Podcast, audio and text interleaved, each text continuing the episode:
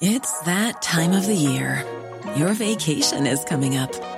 You can already hear the beach waves, feel the warm breeze, relax, and think about work. You really, really want it all to work out while you're away. Monday.com gives you and the team that peace of mind. When all work is on one platform and everyone's in sync, things just flow wherever you are. Tap the banner to go to Monday.com.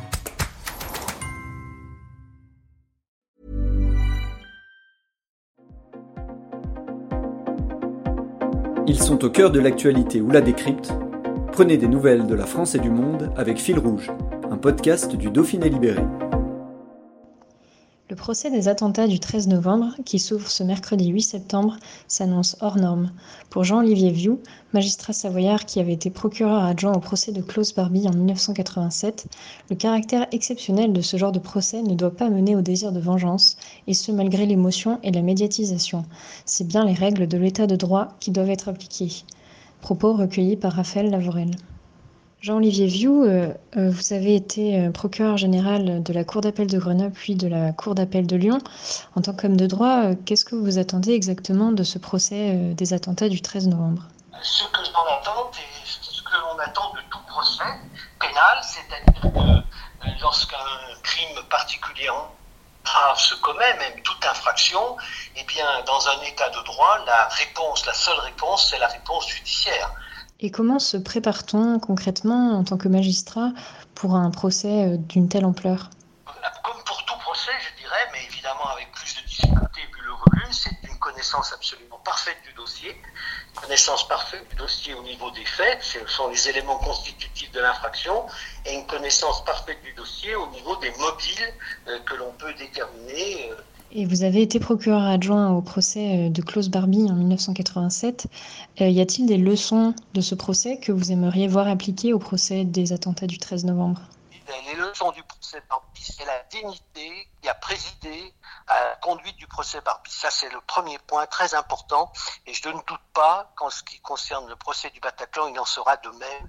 Ce qui nous a impressionné au procès Barbie, c'est la dignité des victimes quelle que soit la, gravité de ce qu'elles avaient subi. Et la, seconde leçon que l'on a tirée du procès Barbie, c'est l'utilité de pouvoir filmer ces procès. C'est le, ministre de la Justice, Robert Badinter, qui avait en 1985 fait voter spécialement une loi pour le procès Barbie autorisant l'enregistrement audiovisuel des procès, car s'il n'y avait pas eu cet enregistrement, aujourd'hui, les témoignages irremplaçables de ces victimes, faisant prendre la mesure de la réalité de la Shoah, n'existeraient pas. Et lorsqu'on va dans les écoles parler du procès Barbie, ce qui est très important, c'est de restituer euh, véritablement en direct, in vivo, les témoignages. Voilà.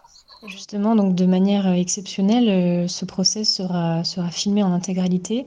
Euh, est-ce que c'est euh, une bonne chose selon vous?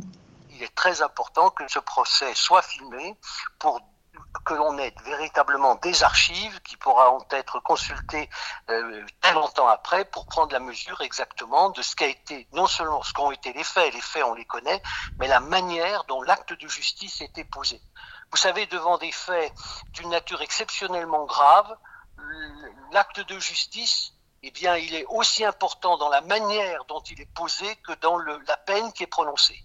Il faut absolument que cette peine qui sera prononcée, ces peines qui seront prononcées contre les accusés, le soient au terme d'un procès équitable où tout le monde a pu s'exprimer et où véritablement on a d'une manière tout à fait posée, d'une manière encore une fois très digne, eh bien, rendre, dit la justice. On a dit le droit. Nous sommes un État de droit, nous sommes un État démocratique c'est l'acte de justice au sens plein du terme qui doit s'exprimer face à cette horreur. Hey, it's Paige DeSorbo from Giggly Squad. High quality fashion without the price tag. Say hello to Quince. I'm snagging high-end essentials like cozy cashmere sweaters, sleek leather jackets, fine jewelry, and so much more. With Quince being 50 to 80% less than similar brands and they partner with factories that prioritize safe ethical and responsible manufacturing. I love that. Luxury quality within reach. Go to quince.com slash style to get free shipping and 365 day returns on your next order. quince.com slash style